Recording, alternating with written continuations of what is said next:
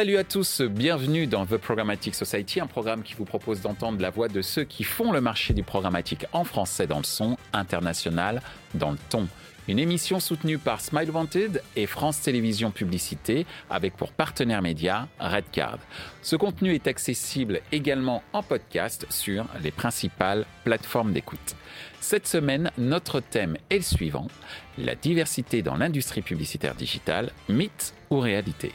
Dans une étude publiée par Indeed en février 2021, 75% des recruteurs affirment que le manque de diversité n'est pas un problème au sein de leur entreprise. Du processus de recrutement à la gestion des ressources humaines en passant par la lutte contre les discriminations en entreprise, la diversité au sein des organisations semble être une priorité. Et pourtant, dans l'industrie publicitaire digitale, secteur de toutes les opportunités, certains préjugés, souvent inconscients, subsistent encore. Afin de lever le voile sur une réalité pas toujours visible par tous, nous demanderons à nos invités quelle est leur perception de la diversité euh, dans l'industrie publicitaire au sens large et digital en particulier Par rapport à leurs origines, ont-ils été témoins ou visés par des préjugés inconscients par leurs consoeurs et confrères?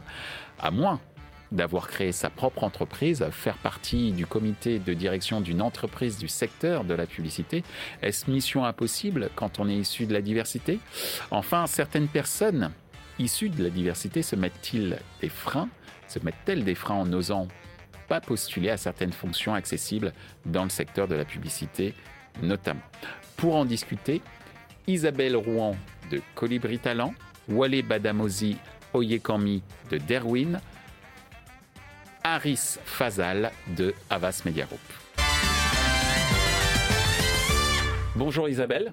Bonjour Michel. Bonjour Aris. Bonjour Michel. Bonjour Wallet. Bonjour Michel. On est là pour parler d'un sujet euh, dont on parle depuis des années, mais qui parfois euh, semble euh, ne pas progresser. Je parle du sujet, c'est la diversité dans le monde de la publicité, dans l'industrie publicitaire en général, et, et peut-être la publicité digitale en particulier. Est-ce que c'est un mythe ou une réalité? Et donc, première question, et je commencerai par toi, Aris, c'est quoi ta perception de la diversité dans l'industrie publicitaire et dans le digital en particulier alors déjà, je souhaite te remercier vivement, Michel, de ton invitation pour cette belle table ronde ben, je avec prie. vous tous. Et j'aimerais en profiter aussi pour remercier certaines personnes qui ont vraiment euh, bah, poussé euh, ma présence ici avec vous tous. Ah, bah, je vais commencer, alors désolé, hein, je ne vais pas commencer dans l'ordre alphabétique. Et Florence Destin, DGA chez Avas Media, Céline Baïza, DGA aussi chez Avas Media, mes deux responsables actuels, Marine Russotto et Sherazade Kadraoui, euh, Amir Benjabala, aussi chez Avas, Nabil Bekti, un très bon ami à moi et que je, salue, euh, et d'autres aussi personnes que j'ai rencontrées bah, à mes débuts dans le digital, euh, notamment Abderrahman Bouri qui est média manager chez Ikea, et deux amis d'enfance qui aujourd'hui eux aussi ont leurs deux pieds, on va dire, dans le digital, à savoir Omar Gassama, social media manager chez Bouygues Telecom, et Saïd Kaldi, social media manager et euh, manager acquisition pardon, chez Lalalab. Voilà. Déjà, le premier point que tu nous évoques en évoquant ces noms, c'est que déjà pour euh, pouvoir, entre guillemets, euh, s'en sortir n'est pas le bon mot, mais en tout cas pour pouvoir naviguer entre les gouttes du manque de diversité, c'est le réseau. Alors, c'est le réseau, ça peut aider, en effet. C'est un vrai euh, boost dans une carrière. Après, je pense que c'est pas que inhérent au digital et ça peut aussi toucher d'autres pans de la société. C'est inéluctable, malheureusement. Mais en tout cas, pour revenir après aussi à, ta question, Michel, euh, moi je pense que le digital, ça reste quand même une belle vitrine euh, par rapport à d'autres secteurs plus traditionnels et, conservateurs de la société française où, on va dire, et je pense notamment à mon, parcours personnel ou à mon humble niveau de, manager, euh, les portes d'entrée sont ouvertes. Si euh, on y met du, du cœur à l'ouvrage et qu'on est persévérant, on peut rencontrer de bonnes personnes et Dieu sait qu'il y en a énormément dans le digital. Donc j'ai aussi ce petit message à véhiculer à tous mes étudiants qui me regardent aujourd'hui, c'est de persévérer. Poursuivez vos études dans le digital et à la clé, il y a une belle insertion et une belle intégration professionnelle. Et effectivement, euh, ce message aux étudiants, j'allais dire que tu es, euh, comment, euh, j'allais dire, au, au, premier chef assez proche d'eux, puisque tu es professeur euh, au sein de l'univers euh, Paris 12, hein, l'université, pardon, l'univers, l'université, l'université euh, Paris 12. donc effectivement, c'est un message qui est extrêmement important et on salue tous les étudiants qui nous regardent, puisque ce sont, c'est un public assez nombreux en ce qui concerne concerne The Programmatic Society. Merci Harris, sauf si tu avais d'autres points à évoquer. Non, c'est très bien. Merci, Merci Harris. Wally, de ton côté, quelle est ta perception de la diversité dans l'industrie publicitaire aujourd'hui et dans le digital en particulier? Alors, je pense qu'il y, y, a deux sujets. Il y a la réalité des contenus, c'est-à-dire en fait, on fait des formats publicitaires et c'est intéressant de se dire que les formats publicitaires s'adressent à des cibles différentes et qu'on essaye généralement de représenter la société. Et je pense qu'aujourd'hui, la représentation de la société n'est pas réelle dans les contenus qui sont produits et qui sont diffusés dans les contenus publicitaires. Et puis il y a l'autre réalité qui est au niveau de l'industrie et des employés, des collaborateurs et collaboratrices. Est-ce qu'on a une industrie qui représente toute la diversité et toute la richesse de la France? J'emploie bien le terme de richesse parce que je considère que cette diversité-là est une richesse. Aujourd'hui, je pense que le constat est non. Euh, c'est assez intéressant. Moi, j'ai fait pas mal de travail euh, personnellement pour comprendre comment est-ce qu'on pouvait mieux représenter la France et donc du coup s'adresser à tout le monde et à toutes les personnes qui constituent la France. Et en fait, il y a des données qui existent. On parle beaucoup de données sensibles sur les origines et la diversité en France. La réalité, c'est qu'il y a des études qui sont publiques, qui donnent la, disparité, qui donnent la diversité des profils euh, en France. Donc on sait qu'il y a 51% de femmes, qu'il y a 25% de population en Ile-de-France issue de la diversité. Et donc du coup, c'est des schémas et c'est des données qui existent et des schémas du coup qu'on peut reproduire par design. Mais je pense qu'aujourd'hui, euh, réalistiquement, ce n'est pas le cas dans l'industrie malheureusement. Merci euh. Et j'allais dire que tu es quand même un exemple rare, on en reparlera tout à l'heure, notamment en termes de gouvernance d'entreprise dans le secteur euh, publicitaire, où personnellement, je vais aussi un peu donner mon avis aujourd'hui, je considère qu'il y, a un réel... Euh, problème et pas forcément le mot, mais il faudrait trouver un certain nombre de solutions. Peut-être que la création d'entreprise, en es l'exemple, en, est une en termes de, de solutions. Mais avant cela, de ton point de vue, euh, euh, Isabelle, quelle est la perception que, tu as euh, en termes de diversité dans l'industrie publicitaire, dans l'industrie publicitaire digitale également? Et surtout, je sais que tu as beaucoup de chiffres puisque tu es spécialisé dans le recrutement au sein de l'industrie publicitaire digitale ou en tout cas dans l'univers du digital au sens large. Tout à fait, merci Michel. Effectivement, l'idée c'est de remettre la diversité avec de la quantification et je te remercie Wallet d'avoir cité ces chiffres-là. Moi, je parle bien des cinq types de diversité, celle qui est liée au genre, euh, à la génération, à l'origine sociale et culturelle, au handicap et à l'orientation sexuelle. Euh, ces diversités-là, il y en a certaines qui sont très euh, clairement chiffrées dans le monde de la pub et de la tech. Hein. Le Syntec numérique dit qu'on a à peine 30% de femmes dans le monde de la tech et que c'est une proportion qui stagne depuis 2013. On sait que sur les générations dans les entreprises publicitaires et technologiques, on a un âge médian de 31 ans, là où l'âge médian de la population active est de 41 ans. Donc c'est à la fois au manque de diversité sur les femmes et sur, sur les populations les plus âgés. On a moins de données, en tout cas, sur euh, les origines euh, sociales et culturelles, et c'est un vrai sujet, parce que je pense qu'un problème sans chiffre, entre guillemets, n'existe pas, ou est beaucoup plus difficile euh, à mesurer et à, corriger. Donc il y a des vrais défis, et effectivement, il y a des endroits où ils, ils sont bien documentés, et d'autres endroits où on est un peu plus à l'aveugle, ce qui pose un vrai problème. Alors, on a évoqué justement euh, l'état des lieux, j'allais dire, euh, de l'industrie euh, publicitaire quant à la diversité. On est tous d'accord sur le fait que des progrès sont, à faire. Et là, je vais rentrer sur un sujet qui va, qu'on va dire un petit peu plus concret, très concret, terre à terre, sur ce que peuvent vivre ou ressentir les gens issus de la diversité lorsqu'ils travaillent au quotidien dans le monde de la publicité, notamment par rapport à ce qu'on appelle les préjugés inconscients. Préjugés ou biais inconscients, dont on parle d'ailleurs beaucoup dans le digital quand on parle d'intelligence artificielle, par exemple. Mais il y a un certain nombre de faits, par exemple, est-ce que vous avez été témoin ou visé euh, directement par des préjugés inconscients du type euh, qu'est-ce que tu t'exprimes bien, euh, je ne pensais pas que tu en étais capable, ou, euh, fort de votre succès, on a dit que vous étiez arrogant. De ton point de vue, Harris Alors, Dieu merci, non, j'ai pas été victime directement euh, de ce genre de fait, euh, mais j'ai quand même une petite anecdote assez drôle à raconter là-dessus. ça m'est arrivé plusieurs fois, notamment bah, lors de présentations clients où on va bien se vêtir, un beau costume, une belle chemise blanche, et j'ai pu être pris plusieurs fois pour un chauffeur VTC à l'entrée. Ce qui nous fait sourire, mais sur le moment, c'est quand on y réfléchit, on le prend très mal. Enfin, moi, je bah. sais que j'ai vécu aussi des situations euh, identiques où, euh, à l'époque, je travaillais à Libération pour ma part et euh, j'étais invité à une soirée d'avant-première ciné. en plus, on était dans le 18e. C'était le ciné des. Enfin, bref, peu importe l'endroit. Et on m'a pensé, on m'a demandé où étaient les toilettes parce que j'étais quelqu'un de la sécurité. Donc, c'est ce genre de choses qu'on a déjà, que, beaucoup d'entre nous, hein, désolé de de, le dire comme ça, mais c'est une réalité, mais qu'on a beaucoup vu. Et sinon, euh, en ce qui concerne la partie professionnelle, il m'est arrivé d'être qualifié d'arrogant parce que euh, bon, euh, ça marchait bien ou parce que je me permettais peut-être de m'exprimer un petit peu différemment, on va dire ça comme ça. Est-ce que tu as d'autres exemples, euh, Harris? Non, pas, pas ma connaissance. Mais en tous les cas, ce que, le message que je souhaite faire passer pour ma part, c'est que sur le moment, les gens qui émettent ces, ces, ces, ces enfin, ces avis euh, ne se rendent pas compte du mal que ça peut euh, faire, même lorsqu'on pense que euh, c'est positif. Le, par exemple, qu'est-ce que tu t'exprimes bien? Je l'ai entendu euh, des millions de fois, je pense. De ton point de vue, euh, Wallet Moi, euh, j'ai quelques anecdotes aussi. C'est arrivé en rendez-vous client pour faire une présentation et on dit on ne prend pas en livreur. J'ai pas de casque, j'ai pas de blouson de livreur, même si tous les livreurs n'ont pas de blouson. donc ça, effectivement, c'est gênant. C'est quelque chose qui est frustrant. Euh, qui est symptomatique aussi d'une perception euh, que peuvent avoir certaines minorités que moi je représente. Euh, mais je pense que c'est la même chose pour les femmes qui vont se plaindre et qu'on va traiter d'hystériques, tu vois, systématiquement. donc un, quelqu'un qui va, un homme qui va parler fort, c'est une grande gueule. Mm. Une femme qui va parler fort, c'est une hystérique. Donc c'est vrai que ces formes-là de, de, confusion et de mélange et de, et de, de formes de discrimination sont hyper malveillantes. Et on, on, peut se dire parfois, mais c'est rien, c'est un petit mot, mais les mots ont un poids.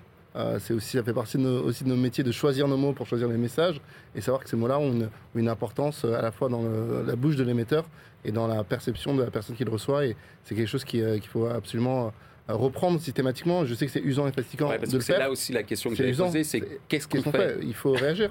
Il faut réagir, direct. Pour moi, il faut pas laisser. Il faut réagir, il faut expliquer. Il mm. faut en tout cas montrer que c'est pas quelque chose qu'on accepte et qu'on intègre du coup. Parce que ce qui est pire, c'est l'intériorisation de ces messages-là et de les accepter du coup.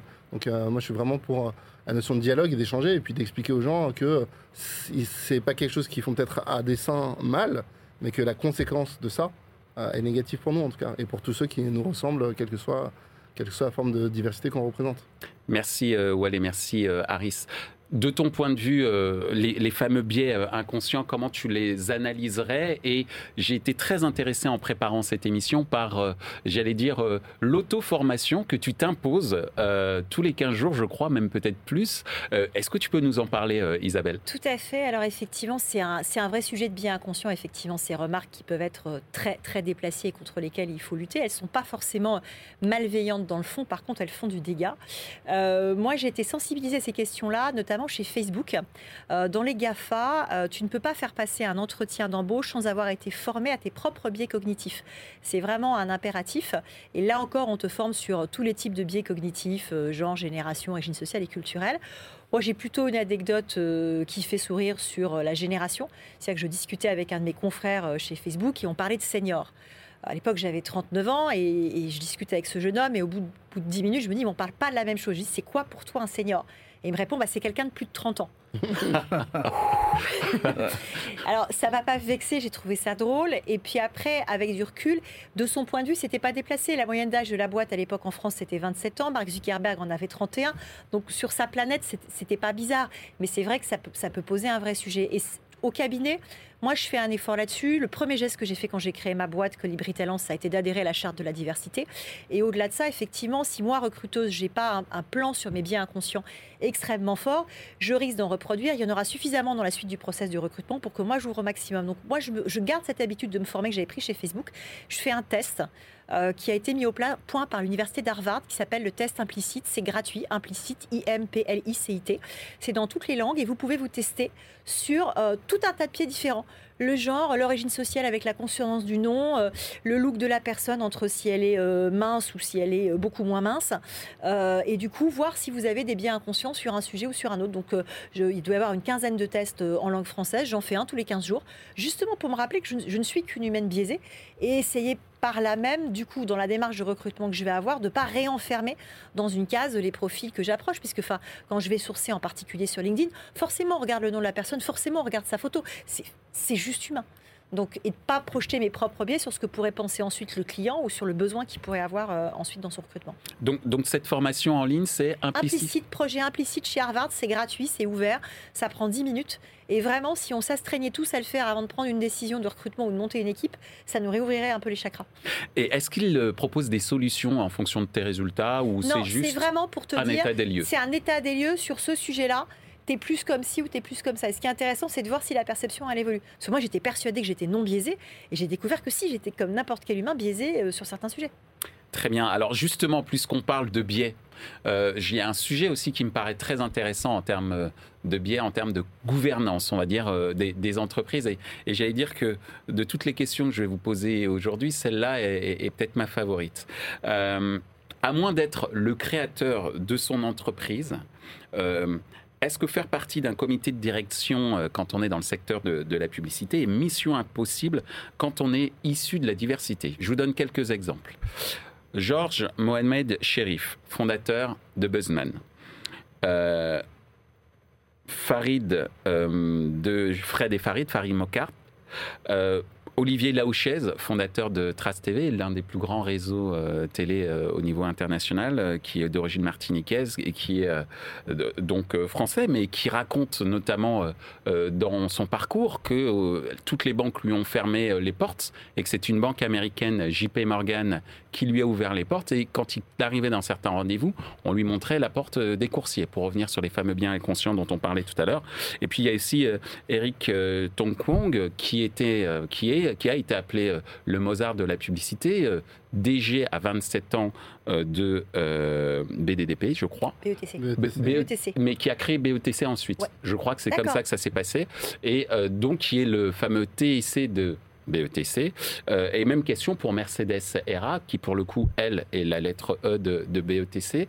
Est-ce que toutes ces personnes qui sont issues de la diversité auraient pu prétendre à une gouvernance d'entreprise dans le monde de la publicité si, ces personnes n'avaient pas créé leur boîte? Je pose les questions, je pose ça là. Aris, quel est ton avis? Alors pour moi, déjà, je pense que ce phénomène, euh, l'origine de ce phénomène, puise son aisance à la source. Donc ça veut dire dans tout ce qui va être euh, école de commerce, université, qui vous ouvre déjà l'accès euh, à des postes de cadre supérieur, à des postes de direction, où on va voir dans ces euh, écoles et universités une frange de la population énormément sous-représentée.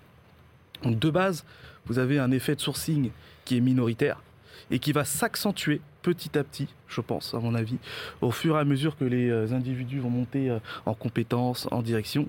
Et à partir d'un moment, bah déjà, en plus en top management, les places sont chères. Et en face, les individus qui peuvent y prétendre, euh, et étant issus de cette fameuse minorité visible, sont très peu. Du coup, ça peut coincer. mais j'ai envie de dire que oui, aujourd'hui, fonder sa société et derrière intégrer un grand groupe, c'est un vrai boost à ce niveau-là pour bah, toutes les personnes euh, issues de la minorité. Donc, ta réponse serait que vaut mieux monter sa propre boîte si on veut prétendre euh, énormément aider. être à la gouvernance du, de, euh, et être talentueux parce que simplement prétendre à une gouvernance c'est une chose, mais encore faut-il être talentueux dans la spécialité ou en tout cas au niveau au niveau publicitaire et en tout cas tous les noms que j'ai cités dans le domaine de la publicité et des médias ont démontré qu'à force de persévérance et de talent, on monte sa boîte et bien sûr on est racheté par plus gros ou en tout cas différent que soi et justement, Walid en est l'exemple euh, parfait, j'allais dire, puisque tu as monté euh, Derwin, je me souviens de cette histoire euh, sur une planche à, repasser dans un appartement. Et aujourd'hui, Sœur Martine, il y a un an ou 18, deux ans Dix mois, dix mois. Dix mois Sœur Martine Sorel te contacte pour racheter Derwin, ou en tout cas pour l'intégrer dans son nouveau réseau. Qu'est-ce que tu penses de, de, mon analyse, hein, qui est peut-être qui est ce qu'elle est, hein, que aujourd'hui, quand on est issu de la diversité, si on n'a pas monté sa boîte, prétendre à une gouvernance au sein d'une grande agence ou d'un grand média, c'est compliqué. Je pense qu'effectivement, c'est une réalité. C'est une réalité statistique. Euh, on pourrait l'évaluer, ça, euh, avec ou sans l'accord de CNIL, mais je pense que c'est des éléments sur lesquels on pourrait avoir des datas et qu'on pourrait, pourrait finalement voir. Je te rejoins effectivement sur le fait qu'il y, a un problème d'entrée. Je pense que l'intégration du monde du travail dans le secteur publicitaire, comme tous les secteurs, ça passe souvent par des premiers stages qui vous donnent accès à un premier, peut-être un CDD, puis un poste, puis à la seniorité à des transferts vers d'autres entreprises. Et je pense qu'effectivement, à la base de cette pyramide-là, qui est les postes d'entrée, que ce soit stage ou en junior, il y a très peu de diversité déjà. Donc se retrouver au sommet de la pyramide après 10 ou 15 ans d'expérience professionnelle, c'est encore plus difficile pour des personnes qui, qui sont sous-représentées. Globalement, c'est caricature. Plus on monte, plus l'entreprise devient masculine et blanche. Hmm. globalement. Hmm. Et voilà. Donc discours qui passe très mal en France, mais qui passe normalement dans les pays anglo-saxons. Mais c'est une réalité en tous les cas. Je pense que c'est une réalité. Moi, je suis assez persuadé de ça. Donc il y a deux moyens, du coup, quand on, est, on fait partie d'une minorité, quelle qu'elle soit, hein, je te rejoins sur la notion de minorité euh, au pluriel euh, et de diversité au pluriel, il y, a plusieurs, il y a plusieurs éléments. Il y a quand même beaucoup de talents français qui s'expatrient dans les pays anglo-saxons euh, pour aller faire des carrières et qui ensuite reviennent forts d'un tampon qui a été donné par des pays anglo-saxons qu'on peut critiquer sur différents éléments culturels, mais qui, ont, qui semblent avoir en fait une, capacité à intégrer dans leurs équipes beaucoup plus de diversité. Donc je peux prendre l'exemple d'un confrère à moi qui est dans un comité de direction, euh, qui s'appelle Emmanuel Anjambé, qui est au comité de direction d'une agence qui s'appelle 65DB. Et je pense que ça, ça a aussi été facilité par le fait qu'il a été débauché par une agence à Amsterdam à un poste important et qu'il a été identifié pour ça. Alors que ce même talent-là, cette même personne-là, était depuis des années en France. Hmm. Donc il y a aussi cette, cette, cette, euh, ce regret de, de parfois devoir s'expatrier pour aller trouver sa voie et montrer au marché français ce, ce dont on est capable, ou l'autre voie qui est de montrer, monter pardon, sa propre structure. Et je pense qu'il y a une surreprésentation finalement des minorités dans le monde de l'entrepreneuriat, pas par volonté intrinsèque, mais par, comme le constat que c'est un des seuls moyens de pouvoir vraiment démontrer ce qu'on peut véritablement démontrer euh, avec ses forces et ses faiblesses. Et je pense que l'entrepreneuriat est une solution à ce problème-là. Et, et- et je te rejoins dans cette analyse puisque ton serviteur ici présent a fait également le même choix, fort de, de, de, de ces conclusions, de ce constat qui je trouve que je pense dommage parce que même pour des grands groupes, c'est un moyen aussi de faire évoluer les groupes vers une réalité euh, sociologique qui derrière peut être une réalité business euh, sonnante et trébuchante. Et d'ailleurs sur ce sujet, merci Wallet, je pense que tu as des éléments assez intéressants, euh, Isabelle, à nous, à nous confier, à nous donner. Tout à fait, c'est-à-dire que je vous rejoins tous les trois, c'est vraiment un sujet de, de gouvernance et au-delà de l'éthique, de la diversité, c'est un sujet de performance. McKinsey a fait une étude il y a quelques années, en 2018, sur 1000 entreprises dans 12 pays et ils ont quantifié en fait sur ce que le fait d'avoir de la diversité dans la gouvernance de l'entreprise amenait en termes de surperformance. Et concrètement, quand on avait une diversité de genre, donc concrètement qu'on appelle une parité, on avait une surperformance de 5%. Quand on avait tous les types de diversité représentés dans la gouvernance, on avait une surperformance de 15%. Et inversement, dans le dernier quartile, donc les entreprises qui étaient les moins diverses en termes de gouvernance, on avait une sous-performance de 27%. Donc on a tous à y gagner. Je peux le redire, Euh, moins 27%. Moins 27% pour le dernier quartile. On en sort fait, du Covid, donc si la- vous voulez. non, mais c'est- un sujet, ça a, été, euh, ça a été quantifié par France Stratégie. Si on allait plus fort sur la diversité, on gagnerait 3,5 points de PIB. Donc il y a un énorme levier à faire, euh, à faire là-dessus. Et c'est vrai, euh, après, ce qui est compliqué, c'est de se dire qu'il n'y a que l'entrepreneuriat qui permet ça. Alors moi, c'est pas pour ça que j'ai créé ma boîte, mais c'est vrai que l'entrepreneuriat permet de craquer complètement le sujet. Et que les tout- nouvelles technologies qui aident les entrepreneurs aujourd'hui à accélérer Ah, justement leur complètement. développement. Complètement. Sauf que tout le monde n'est pas né et fait pour être entrepreneur. Il y a des gens Mm. qui n'ont pas envie de ça. Mm. Donc, qu'est-ce qu'on propose à ces personnes-là? Et tu vois, on avait aussi la discussion en préparant l'émission. Il y a deux ans, on a échangé sur à peu près le même sujet. Et je, Je me, me revois dire je ne sais pas s'il faut des quotas. Deux ans plus tard, je pense qu'il faut des quotas sur certains sujets, parce que la loi Copé-Zimmermann, en 10 ans, elle a amené 44% de femmes dans les conseils d'administration. Ça a fait bouger les lignes. Aujourd'hui, l'Assemblée nationale a voté au mois de mai euh, 2021 le fait de mettre euh, plus de femmes dans les comités de direction, parce que ça n'avait pas avancé. Donc le quota va être à 30% en 2027 et à 40% en 2030. Il n'y a que comme ça, je pense, qu'on peut faire bouger les lignes. Et après, le sujet, c'est que les quotas doivent jouer à compétences égales. C'est-à-dire que l'idée, c'est pas d'aller prendre des personnes à Libye issues de telle ou telle ou telle diversité, parce qu'il n'y a rien de pire. C'est juste hyper pénible. Euh, mais c'est vraiment de se dire à compétences égales, comment est-ce que dans un recrutement ou dans une promotion, je fais en sorte que euh, l'équipe que je constitue à la fin soit la plus diverse possible, parce que c'est bon pour euh, c'est- bon pour la performance de la boîte. C'est pas juste un sujet pour faire joli, quoi. Ah, Je suis clair. Si je peux juste Oui, permettre vas-y, de, de compléter, il y a quand même un sujet que je trouve hyper intéressant. On dit que la France n'est pas un pays de quotas, alors qu'en fait, ces quotas existent déjà. Bien sûr. qu'en fait, 50% de femmes dans les entreprises du CAC 40, c'est un, quota qui a été imposé par l'État, que tu Mm. viens de citer, qui est la loi Copé Mm. Ziberman. 40% de Car- mais tout à fait, on est un pays de quotas. Et pareil, euh, 6% de personnes en situation de handicap dans les entreprises, c'est un quota qui est imposé par l'État. Mm. Et moi, je trouve ça hyper bien. Je suis Mm. hyper favorable à ces quotas-là. Je suis hyper favorable à des politiques de quotas. Ça a été démarré, donc ça existe en France. C'est quand même un débat qu'on admet récurrent de se dire on ne fait pas de quotas en France, on n'est pas aux États-Unis. La réalité juridique est que la France est déjà un pays de quotas. Ce que je trouverais intéressant, c'est qu'on aille plus loin dans cette démarche de quotas, qu'on élargisse cette possibilité de mettre en place des quotas parce que, comme tu le dis, en termes de performance, et j'espère que Bruno Le Maire nous écoute, 3 points de PIB, on est tous preneurs. eh ben, écoute, j'ai le plaisir de lui poser une question mardi, donc je lui en parlerai. non, mais sérieusement. Et, je te rejoins encore sur un truc, c'est que je pense qu'il y a un sujet très français, très français là-dessus, et je ne veux pas faire du French bashing, mais c'est un sujet qui a été euh, euh, ah, pardon, qui a été quantifié par l'OCDE, qui a calculé en fait combien de générations il fallait quand on était dans le dixième percentile des revenus les plus bas euh, dans un pays pour atteindre le revenu médian. et la France est un des plus mauvais élèves avec six générations, là où il en faut deux deux au Danemark, quatre au Japon et cinq en Italie et aux États-Unis. Donc on est un des pays où il y a le plus ce phénomène de plancher qui colle d'un côté et de plafond qui adhère. Donc ça aussi, c'est quantifié. Et l'idée n'est pas de faire du French bashing, mais l'idée est, d'essayer d'accélérer ça. Six générations, c'est pas tolérable. Et puis la croissance du pays euh, y est euh, directement euh, affectée. effectivement. Mm. on en arrive à notre dernière question. On pourrait parler des heures hein, de, ce, de ce sujet. Et d'ailleurs, j'en profite pour dire que l'objectif de The Programmatic Society, comme son nom l'indique, l'émission s'appelle Society, et que notre volonté, c'est de plus en plus amener des sujets de société liés à l'industrie publicitaire. Et j'annonce que l'on fera un sujet prochainement autour du handicap dont on a parlé euh, euh, tout à l'heure. Donc, dernière question. On a parlé des problèmes de gouvernance, on a dit, euh, voilà, le marché publicitaire, il n'y a pas que des gentils, mais est-ce qu'il il ne faut pas tomber non plus de l'autre côté dans le piège de la victimisation? Je m'explique, cette dernière question est la suivante. Est-ce que vous pensez que certaines personnes issues de la diversité se mettent des freins euh, en n'osant pas postuler à certaines fonctions accessibles dans le secteur de la publicité. Toi qui côtoies justement des, étudiants à risque, qu'est-ce que tu peux nous dire par rapport à ça? Alors moi j'ai euh, deux points de vue on va dire qui proviennent directement des feedbacks étudiants. Euh, vous avez une partie malheureusement oui qui de par leurs conditions sociales, leur localisation géographique et je ne vais nommer, vais pas nommer des personnes directement mais je vais donner des exemples. Par exemple j'ai deux étudiants qui sont fils d'agriculteurs qui viennent du Loiret et qui ont déjà fait face lors de processus de recrutement euh, à des remarques de type bah, tes parents sont agriculteurs, en gros, qu'est-ce que tu fais ici? Oh. Incroyable. Ça, ça peut, ça, peut, ça peut faire mal et ça peut bloquer, et ça bloque même, ça peut bloquer euh, bah, cette, euh, cette classe-là de la société.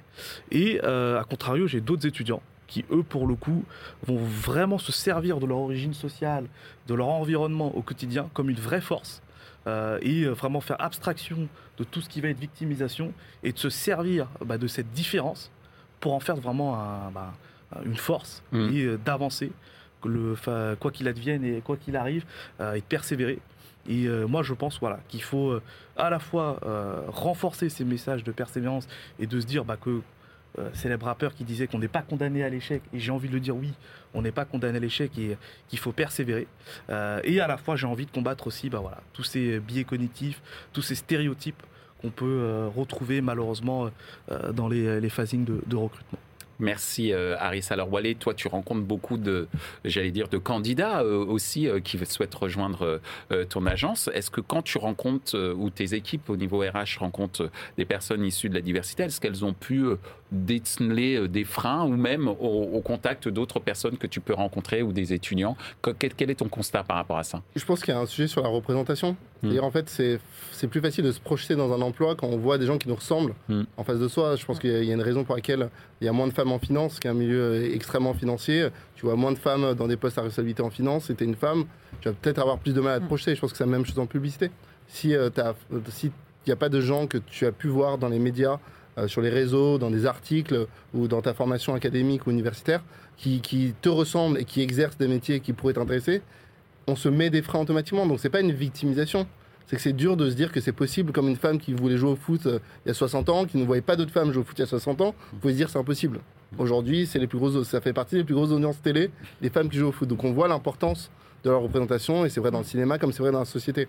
donc, du coup, je pense que ce travail-là est très lié du coup à cette, euh, cette difficulté, à ces barrières qu'on peut, se mettre, sans parler effectivement des, des, critères de discrimination qui sont géographiques, qui sont en termes de code, qui sont en termes d'accessibilité de revenus, parce qu'une école privée de publicité va te donner accès à un réseau, va te donner accès à un CV que tu n'auras peut-être pas si tu es universitaire dans 93. Mm. À compétences égales. Et là, c'est le 9-4. Voilà. Euh, donc, je pense qu'il y, y, a pas mal d'éléments de, discrimination qui, existent et qui, euh, qui euh, ne, ne, représentent pas une forme de victimisation des talents sur le marché, mais plutôt une réalité sur les disparités qui existent en France et notamment dans le milieu publicitaire qui doit, je pense, avancer euh, sur ces questions-là. Mais je crois que la ACC travaille dessus. Merci euh, de ton point de vue, Isabelle, le fait que euh, les gens issus de la diversité, certaines personnes issues de la diversité se freinent parce qu'elles considèrent que bah, ces métiers, c'est pas fait pour eux dans le domaine de la, publicité. Alors moi, je l'ai vu de temps en temps, je l'ai vu notamment sur des prétentions salariales en entretien, où, euh, où certains profils issus de la diversité, où certaines femmes peuvent être moins exigeantes sur, euh, sur, sur, certaines prétentions, euh, sur certaines prétentions salariales, et je trouve que c'est je trouve que c'est dommage. Et c'est vrai que c'est des- c'est- c'est- c'est- de l'inconscient en fait. Et c'est très intéressant ton point sur les rôles, euh, sur les rôles modèles, parce que c'est vraiment ça, c'est si on se projette pas, si on se voit pas à ce type de poste ou dans ce type de boîte, parce que parce qu'il y a personne qui nous ressemble, du coup le, le, sujet il devient complètement consanguin et il devient très compliqué, très compliqué à craquer. Merci Isabelle. Ben en tout cas, Harris, Wallet et Isabelle, je vous remercie d'avoir euh, joué votre rôle de modèle euh, pour cette émission euh, consacrée à la diversité dans l'industrie publicitaire digitale, mais l'industrie publicitaire au sens large. On a vu que c'est à nous de faire de ce mythe une réalité et on a essayé d'expliquer ou en tout cas de donner des des premières euh, euh, comment dire raisons d'espérer et euh, peut-être aussi des clés pour Mm. pouvoir faire en sorte que les acteurs du marché évoluent dans le bon sens. Et puisque je parle d'évolution dans le bon sens des acteurs du marché, je pense notamment aux métiers du futur et je vais faire référence à un livre que tu viens de sortir. qui s'appelle Emploi 4.0 aux éditions Atalande et que je crois que la régie va nous. Enfin, voilà, on voit tout de suite apparaître. Merci la régie Merci. apparaître à l'écran. Donc, euh, tu peux nous en dire deux mots justement euh, sur euh, ce livre? Ben, c'est mon deuxième ouvrage et l'idée effectivement de ce livre, je suis partie euh, là encore à la rencontre d'experts, de chefs d'entreprise qui créent des emplois. Euh, l'idée étant de montrer euh, à quel point l'intelligence artificielle euh, transforme le travail et de donner des clés d'une part aux dirigeants et aux collaborateurs sur ce qui ça va changer dans leur entreprise et ensuite euh, aux leaders sur ce qu'il faut qu'ils fassent évoluer euh, pour être plus performants en termes de gouvernance, en termes de souveraineté numérique et en termes de diversité. Et j'ai une grosse partie justement sur le genre, la génération et tout ce qui est inclusion digitale, parce qu'il ne faut pas oublier qu'il y a quand même 13 millions de déconnectés dans ce pays Mm. et que dans tout ce qu'on est en train de concevoir, il faut embarquer ces 13 millions de personnes, que ce soit ceux qui soient en zone blanche ou euh, sans, sans, sans 4G ou ceux qui ne savent pas se servir du digital. Il ne faut pas les laisser de côté. Donc c'est un ouvrage auquel je suis très attachée. Je te remercie beaucoup de le mentionner euh, aujourd'hui dans toutes les bonnes, bonnes librairies. Merci à toi Isabelle d'avoir accepté euh, notre invitation. Merci Harris, c'était un Merci, plaisir de te rencontrer. C'est la première fois que l'on se rencontre et c'était un plaisir. Exactement. Merci Wallet, c'était un plaisir de te retrouver. Comme toujours. Merci à vous, je vous dis à très bientôt pour une autre émission de The Programmatic Society.